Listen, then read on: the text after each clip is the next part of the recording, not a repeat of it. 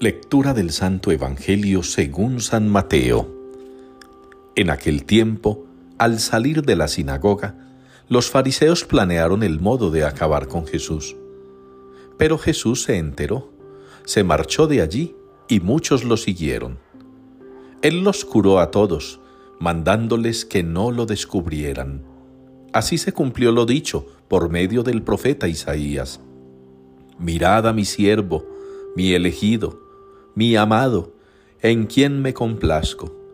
Sobre él pondré mi espíritu, para que anuncie el derecho a las naciones. No porfiará, no gritará, nadie escuchará su voz por las calles. La caña cascada no la quebrará, la mecha vacilante no la apagará, hasta llevar el derecho a la victoria. En su nombre esperarán las naciones. Palabra del Señor. No te olvides de los humildes, Señor. Es la respuesta que nos une en la liturgia de este día al Salmo 9. No te olvides de los humildes, Señor. Y es una respuesta muy bonita en el contexto de la memoria que tenemos en este día. Nuestra Señora del Carmen, la Virgen del Carmelo, aquella mujer que dijo que sí a la voluntad del Padre, que aceptó la invitación de Dios para ser su madre, para llevar en su seno al Verbo encarnado, humilde, sencilla, la mujer del escapulario. Hoy nos dejamos inspirar por ella a la luz de la palabra también. Una madre que nos protege, que nos cuida.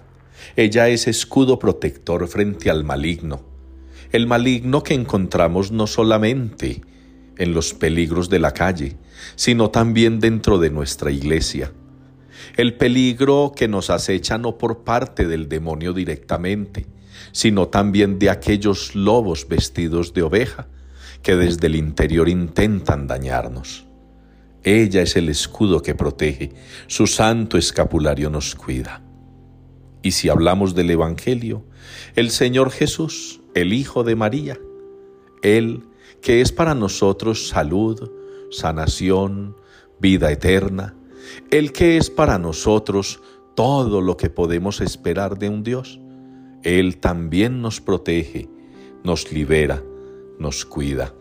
Él va instaurando poco a poco el reino entre nosotros, para que nosotros lo ayudemos a instaurar entre los hermanos.